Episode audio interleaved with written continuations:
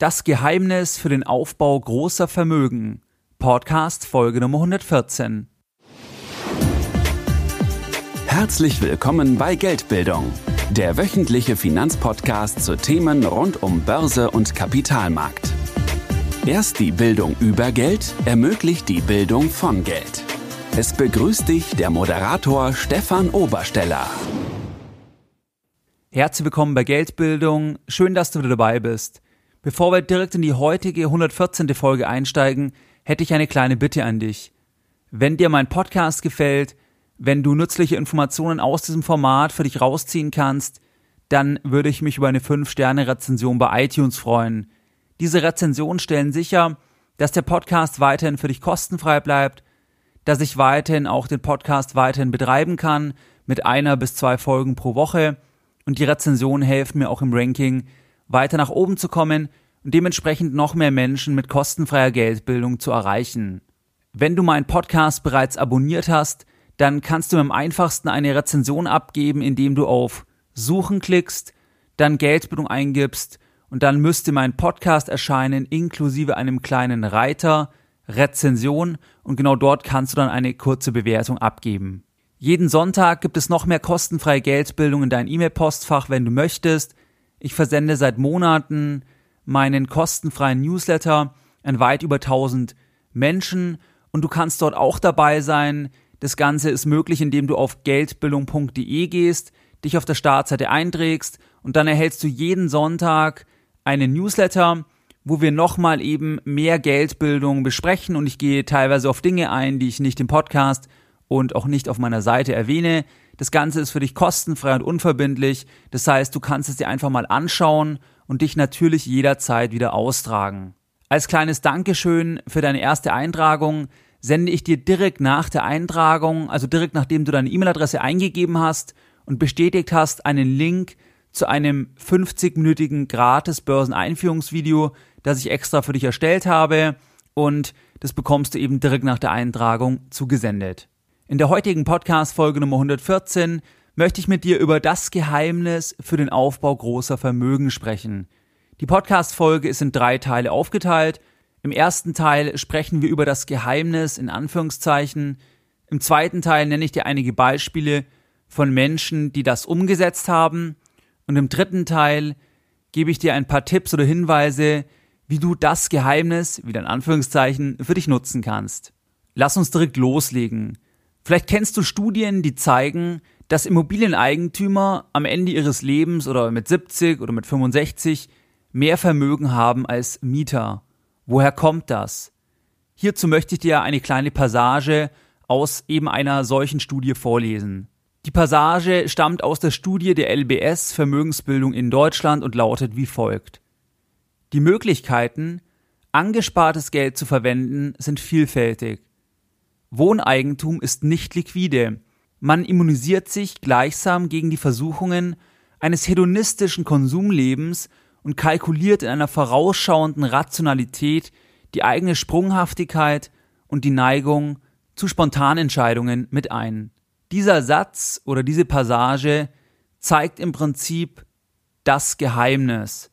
Es ist eben der Disziplinierungseffekt, der entweder faktisch vorhanden ist, wie bei einer Immobilienfinanzierung oder der selbst geschaffen ist.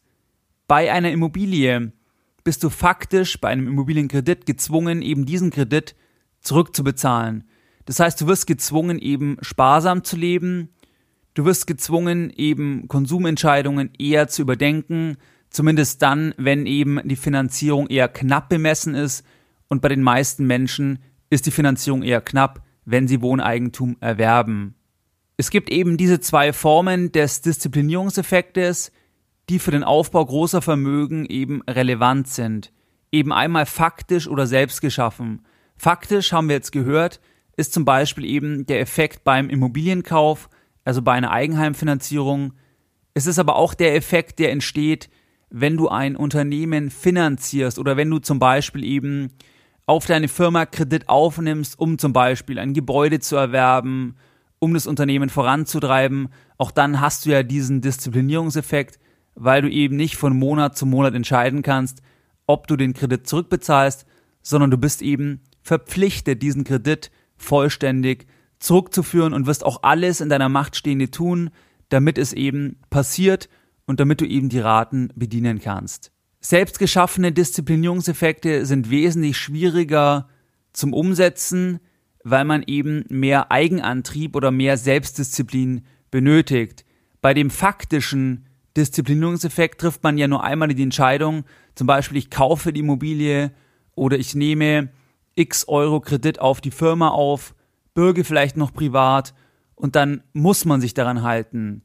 Bei dem selbstgeschaffenen Disziplinierungseffekt, zum Beispiel in Form von Sparplänen oder in Form von großen Zielen, die man sich selbst gesetzt hat, ist man jedes Mal wieder selbst in der Pflicht und man kann vor allem jeweils auch eben diesen Disziplinierungseffekt unterbrechen, weil man Sparpläne jederzeit aussetzen kann, ändern kann oder komplett stoppen kann.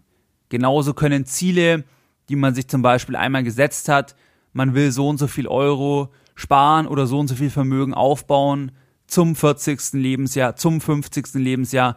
Auch diese Ziele können jeweils vollständig eben aus den Augen geraten oder man verfolgt sie einfach nicht mehr so und dementsprechend muss man hier wesentlich mehr das Ganze eben im Fokus haben, wenn wir uns über selbstgeschaffene Disziplinierungseffekte unterhalten. Was sind jetzt Beispiele von Menschen oder von Personen, die eben diesen Disziplinierungseffekt genutzt haben, um eben Vermögen aufzubauen?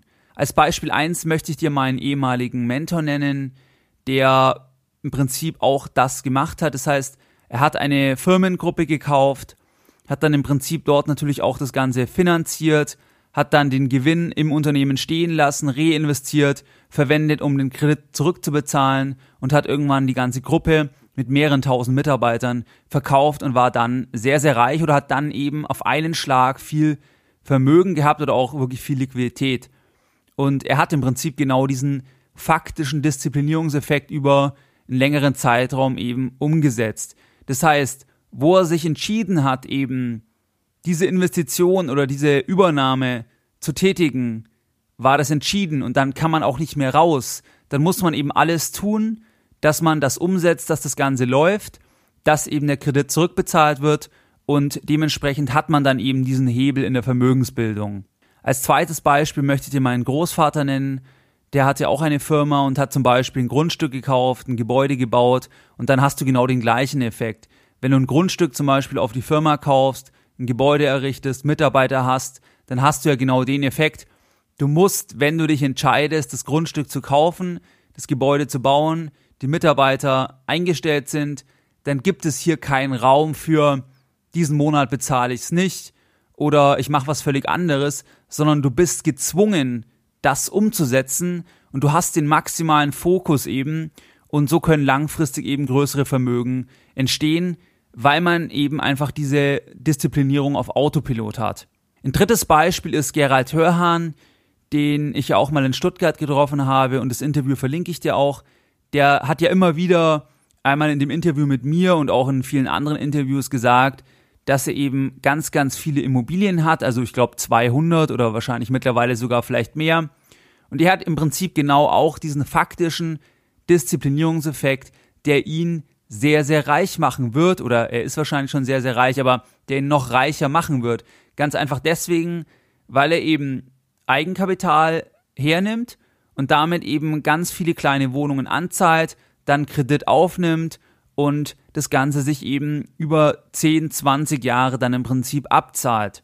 Diese Kreditverpflichtungen, die er eingegangen ist, für diese ganzen Wohnungen, die noch nicht abbezahlt sind, also für den Teil, der noch nicht abbezahlt sind, da kann er sich ja nicht überlegen, ich bezahle das jetzt oder die Miete, davon fahre ich in Urlaub, sondern bei den Objekten, wo eben noch Hypotheken drauf sind, da muss er das ja zurückbezahlen, da ist es vertraglich fixiert und das ist genau dieser faktische Disziplinierungseffekt, der ihn eben reich macht, weil er eben nach 15, 20 Jahren, wenn alles abbezahlt ist, dann hat er eben 200 Wohnungen, die monatliche Miete ihm einbringen und wo er eben den Kredit nicht mehr zurückbezahlen muss, weil er das vorher eben erledigt hat. Ein weiteres Beispiel von einem gewerblichen Geschäftsmodell, wo eben genau dieses Geheimnis der Disziplinierung angewendet wird, ist im Prinzip Private Equity, privates Eigenkapital. Ein Freund von mir arbeitet in München bei einem PI-Fonds und das Geschäftsmodell ist im Prinzip folgendes. Sie sammeln Geld ein von Family Offices oder von großen Anlegern. Sie nehmen dann zusätzlich noch Kredit auf, also dieser Fonds. Und mit dieser gesamten Summe kaufen sie dann eben Firmen. Und diese Firmen, die zahlen dann den Kredit im Prinzip zurück. Weil ja irgendwann das Geld, was die Anleger eben einbezahlt haben in diesen Fonds, die wollen das Geld ja irgendwann wieder zurückhaben mit Gewinn. Und dementsprechend ist eben das Ziel, dass die Firma dann im Prinzip, die sie gekauft haben, also der Fonds, dass diese Firma eben über den Gewinn den Kredit des Fonds eben zurückbezahlt und irgendwann wird die Firma dann verkauft und dann fließt eben der ganze Batzen zurück an den Fonds und der Fonds kann aufgelöst werden eben an die Anleger und ausbezahlt werden. Das ist ebenfalls eine faktische Disziplinierung, weil der Fonds nach Kreditaufnahme verpflichtet ist oder alles tun wird, was in seiner Macht steht, dass er eben diesen Kredit, den er aufgenommen hat, eben um das Target zu erwerben, zurückbezahlen kann.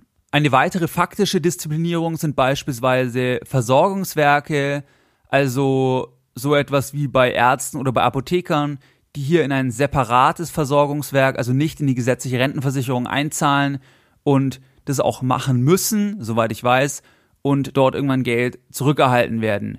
Auch hier wird so gesehen eben ein gewisser Vermögenswert aufgebaut und man kann gar nicht überlegen, ob man das macht oder nicht, weil man es eben vom Berufsstand her machen muss und dementsprechend irgendwann auch dort dann Geld erhält. Was mir an der Stelle wichtig ist, es geht hier nur um diese Disziplinierung. Es sagt dir aber noch nichts aus, womit du eben diszipliniert wirst. Das heißt, ein Eigenheim ist eben oft keine gute Investition, trotzdem hat es eben einen hohen Disziplinierungseffekt und gemäß einigen Studien eben, wie wir vorher gehört haben, ist es so, dass eben Immobilieneigentümer häufig mehr Vermögen haben als eben Mieter wegen diesem Effekt. Trotzdem muss man hier natürlich unterscheiden, für was verpflichtet man sich? Ist es eine sinnvolle Investition? Kommen wir jetzt zum dritten Teil und dort schauen wir uns jetzt an, wie du das, also diesen Disziplinierungseffekt für dich nutzen kannst. Im Prinzip ist aus meiner Sicht folgendes empfehlenswert. Kreiere eine selbst geschaffene Disziplinierung, eine faktische Disziplinierung, vor allem wenn du an einen Immobilienkauf denkst oder zum Beispiel auch an eine Unternehmensfinanzierung. Das kann natürlich auch nach hinten losgehen, wenn im Prinzip die Erträge nicht mehr kommen oder du das einfach nicht mehr bezahlen kannst, weil bei einer faktischen kommst du eben faktisch nicht mehr raus. Und bei einer selbstgeschaffenen kommst du natürlich raus, weil wenn du einen Sparplan angelegt hast, kannst du eben diesen unterbrechen. Was mein Vorschlag jetzt für dich ist, dass du im Prinzip dir selbst eine Disziplinierung schaffst, die selbst geschaffen ist, aber die du im Prinzip als faktisch eben ansiehst. Das heißt, sehe zum Beispiel Sparpläne, die du angelegt hast, wirklich als Kostenfaktor an, den du nicht ändern kannst. Also genauso wie zum Beispiel die Stromrechnung oder wie die Handyrechnung oder wie Steuern. Das heißt, Du kannst es nicht ändern, also sehe das einfach so an. Setze also diese Disziplinierung an, die du auch eben hättest, wenn es eine Kreditrate wäre. Und setze quasi den Sparplan nur dann aus, wenn es eben überhaupt nicht anders geht. Genau dann auch, wenn du eben zum Beispiel die Bank anrufen müsstest und sagen müsstest, Moment mal, ich kann die Rate nicht bezahlen. Aber warte quasi so weit, also setze die Priorität genauso hoch. Du kannst dir auch denken, Wer zum Beispiel abhängig ist von Zigaretten, der wird immer irgendwie Geld auftreiben, um sich zum Beispiel für 5 Euro eine Zigarettenschachtel zu kaufen. Und auf diese Stufe musst du im Prinzip dein ganzes Spar- und Investitionsvorhaben setzen. Das heißt, du tust alles, damit du eben das erfüllst oder du siehst es einfach als verpflichtend an. Ein weiterer Punkt ist, setze dir Ziele oder fixe Systeme, die du jedes Jahr umsetzt. Neben meinem wöchentlichen Newsletter, dem kostenfreien, habe ich jetzt auch einen Premium-Newsletter, der kostenpflichtig ist. Und in der ersten Ausgabe geht es vor allem um Gold als Investment. Und in dieser Ausgabe zeige ich dir zum Beispiel auch eine Strategie, die du anwenden kannst, wie du langfristig eben auf Autopilot eben dir ein großes Golddepot oder eine große Goldposition aufbauen kannst. Wenn dich dieser Newsletter interessiert, dann schreibe mir einfach noch eine E-Mail mit dem Betreff Premium Newsletter. Was waren jetzt die Lessons learned in dieser heutigen Podcast Folge Nummer 114? Deine Lessons learned in der heutigen Podcast-Folge. Die Lessons learned waren, dass große Vermögen Disziplinierung voraussetzen. Faktische oder selbstgeschaffene Disziplinierung, wobei die faktische wesentlich einfacher einzuhalten ist als die selbstgeschaffene.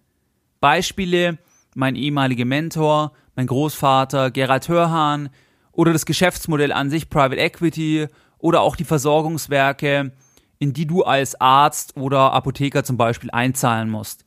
Wie kannst du eben dieses Wissen um die Disziplinierung für dich nutzen? Kreiere dir selbst geschaffene Disziplinierungseffekte. Das heißt, sehe deine Sparbeiträge oder das, was du investieren willst, als Kosten und setze es einfach auf eine gleiche Stufe wie eben Kreditraten. Das heißt, unterbreche erst die Sparleistung, wenn du auch deine Bank anrufen würdest und der Bank sagen würdest, Moment mal, ich kann den Kredit nicht mehr bezahlen. Setze dir ferner Ziele oder eben fixe Systeme, die du jedes Jahr umsetzt. Zum Beispiel kaufe jedes Jahr Aktie X und stocke diese Position immer weiter auf. Wie du es gewohnt bist, möchte ich auch die heutige Podcast-Folge Nummer 114 wieder mit einem Zitat beenden und heute ein Zitat von Albert Einstein, das wunderbar zu dem Thema der Disziplinierung und dem Aufbau großer Vermögen passt. Der Zinseszinseffekt ist das achte Weltwunder. Mehr Informationen zu Themen rund um Börse und Kapitalmarkt findest du unter www.geldbildung.de.